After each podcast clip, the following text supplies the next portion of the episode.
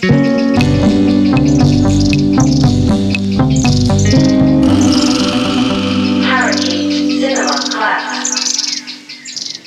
月1本の新作映画についてネタバレ上等で語り明かすパラキートシネマクラスの時間が今月もやってまいりました、えーお相手はライターの鍵和田と広瀬淳です。よろしくお願いしますお願いします。あそうだあのあれご覧になりましたか？君たちはどう生きるかってあ、宮崎先生。はいは見てません。いや全然別にその話がしたいっていうよりは、うんそれ見て、まあ、僕見たんですけど、うんびっくりしたのが、うん。あのすごい重要なキャラクターなのかどうかよくわかんないんですけど、あのすごいインコが出てくるんですよ。あら、それは可愛い。そうすっごいいっぱいインコが出てきて、うんうんあのまあ出てくるんですけどいいっぱい一匹じゃなくて、一匹どころじゃないです。ピーちゃんみたいな感じじゃないで。す。あのもう右往の衆というか。うんでやっぱりなんかまあパラキートシネマクラスとしては、うんあの始まった当初から、うんなんでパ,、まあ、パラキートってインコって意味だと思うんですけど、うんなんでインコなのっていうことを、うん。なんかいろんな人に聞かれて、あらそれ別に話す機会がなかったんで話してなかったんですけど、うん。この宮崎フィーバーに乗っかって、うん。そろそろ広瀬さんになんか解説してもらってもいい頃なんじゃないかなって思ってるんですけど、うん。どうですかね？あいいっすよ、もちじゃろん。あちょっと触りさ触りというか、うん。僕はあの去年1年あのいろんなまあちょっと大学の仕事がいやちょっと授授業なかったんでとりあえず。あの去年1年いろんな国にまあちょっと行ったんですけど、まあ、パリをフランスのパリを中心にいろんな国に行ったんですけど、まあ、そもそもフランスのパリにインコがたくさん住んでるんですよ。であの東京にもねあのまあ多分あれまあ今どうなってるのか分かんないけどちょっと前までその東工大にインコが大量に住んでて、まあ、うちまあうちなんかもまあそういう城南地域なんですけど、あの柿の木とかに12月とかにインコがたくさん食べに来るんですよ。でまあ東京にもいてでパリにもねそこ街中の大きい公園とかに住んでて例えばリクサンリクサンブール公園とかねそういうところに住んでるんですよ。それであのヨーロッパのでそう同じ種類のインコでねうんあの日本語では若毛本性インコって言うんですけど宮崎先生のねあの映画にそ同じそれが出てるのかどうか知らないんですけど 若毛本性インコってのはあの英語だとリングネックっていうやつで、あの要するにこう、えー首のとこに輪ゴムみたいな、うん。なんか線が入ってるやつなんです。ちょっとしたちょっと軽ちょっと軽く大きくて緑だったり青だったりするんですけど、でそれがね、まあ、要するに東京にもパリにもいてどころかあのヨーロッパでいうと僕が確認しただけでも例えばあのバルセロナに行くとまあ白の木みたいなのに、うん。すごいでかいマンションみたいなのを作ってて、もう何十匹もが一緒にもう集団で暮らしてピーピキピーピキ言って。ででそれが何個ももちろんそういうのがあって。でマドリードにもやっぱり住んでて、でこリスボンにもねあの多分絶対住んでるはずだと思って、うん。あのでそれでなんかリスボンに住んでる映画監督の友達がうんそんなのいないよとかって言うから絶対いるよっつってで確認しに行こうぜみたいになって確認して行こうぜっていうから確認しに行くぞみたいになってリスボンの街のど真ん中の公園にいたらもういきなりいきなり木に止まっていきなり木に止まって映画監督のくせにあのお前の映画にも絶対映ってると思うみたいな話で。で彼の映画にこの間なんか最近日本でなんか彼自身が来て上映されたりしてたんですけど、はいはい。で見たら結構鳥が重要なんですよ。でそんな鳥を気にしてるくせにインコがいるってことにどうも気が付いてなかったみたいで、まあ、それは置いといて。あのーそれでまあヨーロッパからさらに行くとあのーイタリアとかも、うん。あのミラーノにもいるしローマはローマはもうすごいたくさんもう本当ローマも街中にぶっ刺公園とかでも街中にぶっ刺していてあのローマの人たちもあの10年ぐらい。ローマの人たちはその若気本線以降インセパラビリって呼んでて、まああの多分別れ分かちがたい、まあなんかだから多分英語のラブバーズっていうの、をなんかイタリア語にしたっていうか多分そんなような感じだと思うんですけど。であのでボローニャにもいるしとにかくイタリアもた多分行ってない今回確認し行ってないんですけど多分あのあそこにもいると思うんですよ。あのナーポリに。あででなんかね僕オフレンチオフレンチだからあのあれのなんていうかおそ松くんの嫌味みたいな感じで、オフレンチだからまあフランスウィキペディアとかフランス語で、まあ、とりあえず見るんですけど、でそれでね「やっぱりにもいますよ」って書いてあって。それでねただその説明がねかなりハテナなんだけど特にあのちょパリ南部のちょ町からちょっと外れたか軽く外れたところのパーク・デ・ソっていうのが総公園って、まあ、あの地球の歩き方とかには書いてある公園なんですけど、総公園に特に集中していますと。でそれはなぜならっていうふうにそのフランス語ウィキペディアに書いてある。それはなぜならすぐ横にあのパリって成田と羽田みたいな感じで2つ空港があってそのうちの一つのオルリーっていうオルリーオルリー空港って、まあ、地球の歩き方とかには書いてある空港なんですけど、オルリーの空港がすぐそばにあってだからだって言うんですよ。まあ、だから要するに飛行機に乗ってきてキョロキョロ見渡してあそこに公園があるからじゃあ僕住もうって思ったっていう、まあ、説明。でなんかその北の方にそのもう一つの、まあ、成田にあたる、はいあのシャル・デ・ゴールっていう、はい。まあ、ホワシーって、まあ、どっちかっていうと呼んでるんですけど、まあ、とにかくシャル・デ・ゴール空港っていう名前で有名な空港があってでそのシャル・デ・ゴール空港のそばの公園にもいるっていうふうにフランス語でもウィキペディアが言い張ってて まあ要するに飛行機に乗ってきたみたいな。飛行機に乗ってきたとか言ったってさすごい量なんですよ。だから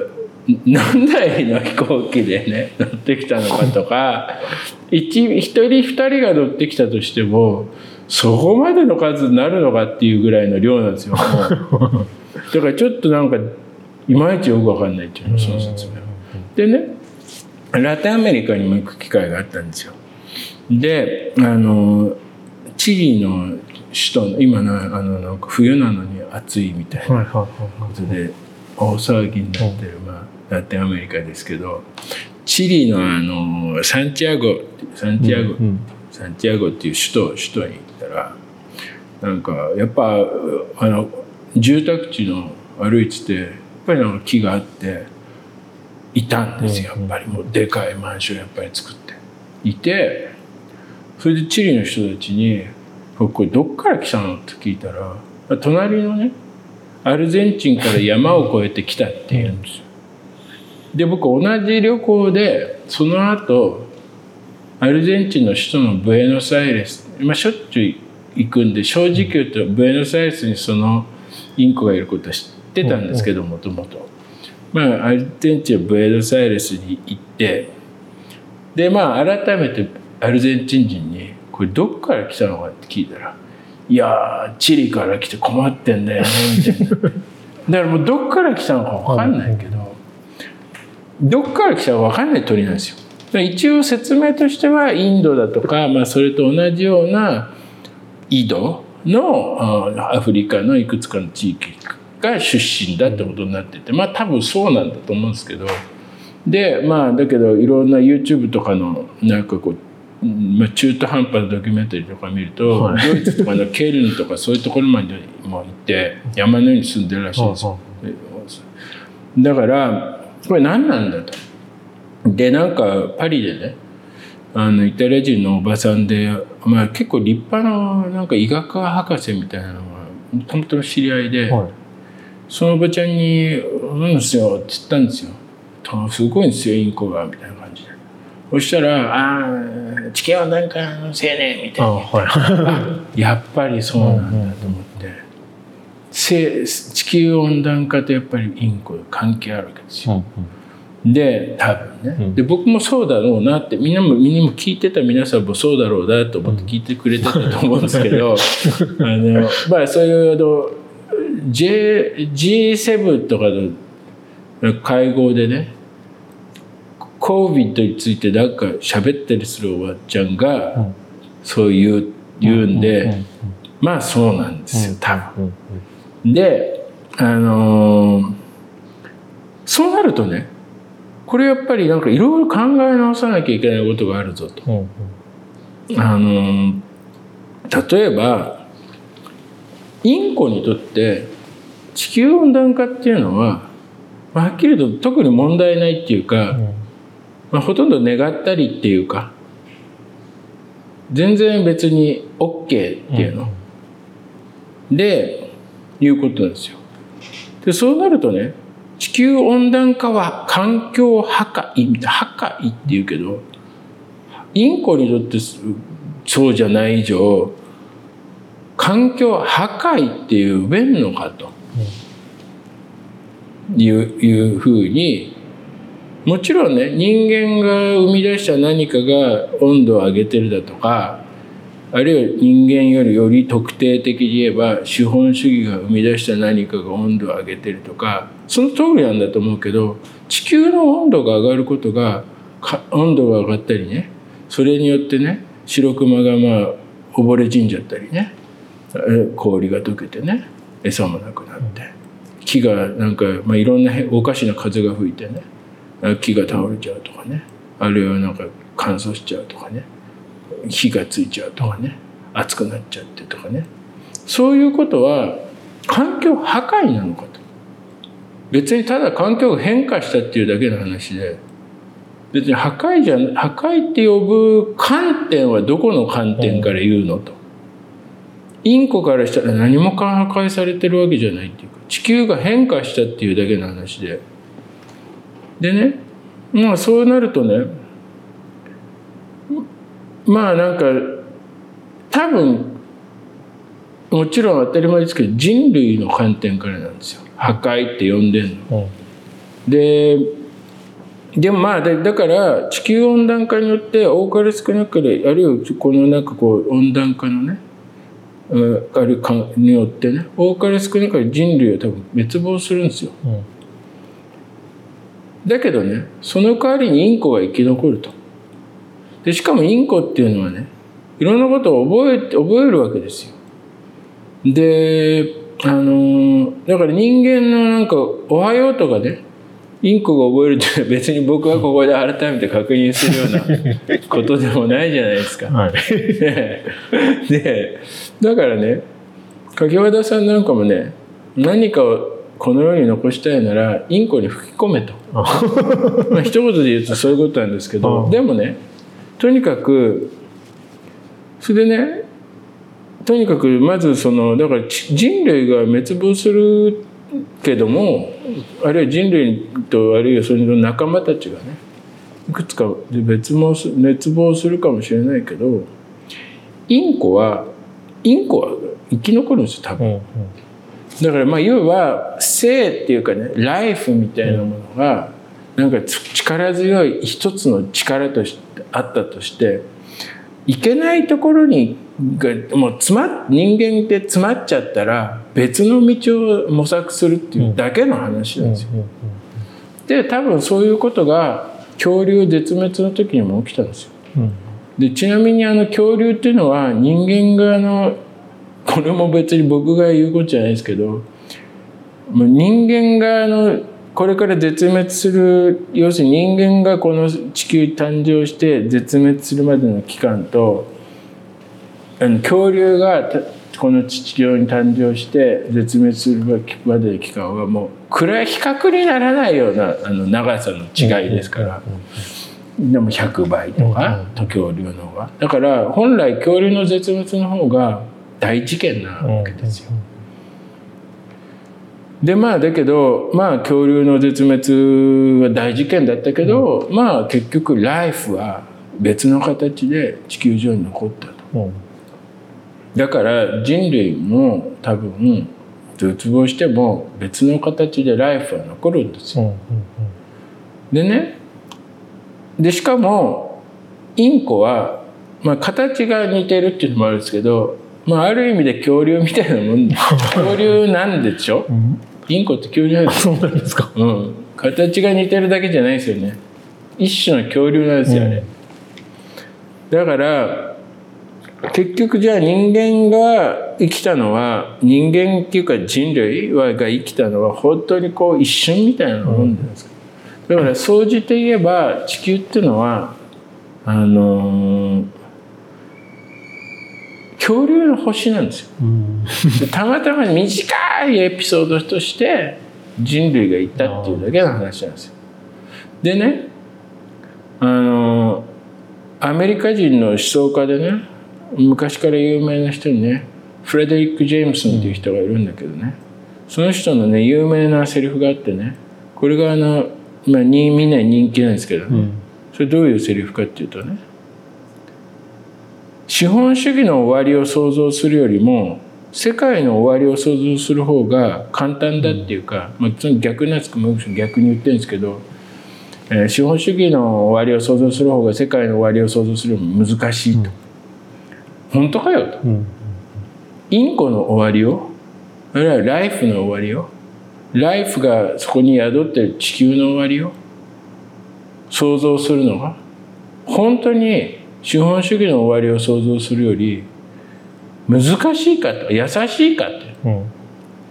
インコの前で言ってみれば言ってみろと。それ同じこと、でね僕これあの絶対に言わなきゃいけないことなんでね言うんですけどね。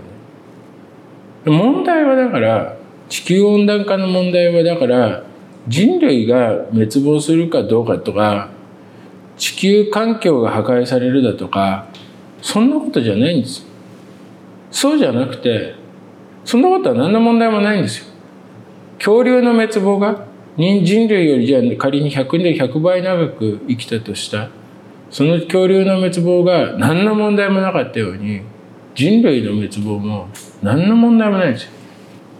インコが生き残るから、うん、しかも「おはよう」とかそういうのも覚えた上 ででもでもそれでもなおそれでもなお地球温暖化がなぜ問題かっていうのを考えない考えた必要があるんですよ、うん、そこで考える必要があるで一言で言うとまあみんなで人類の終わり人類を人類の滅亡までみんなで向かっていくんだけどこれからそうは言っても一瞬ごとに生き残れるタイプの人生き残れるグループの人と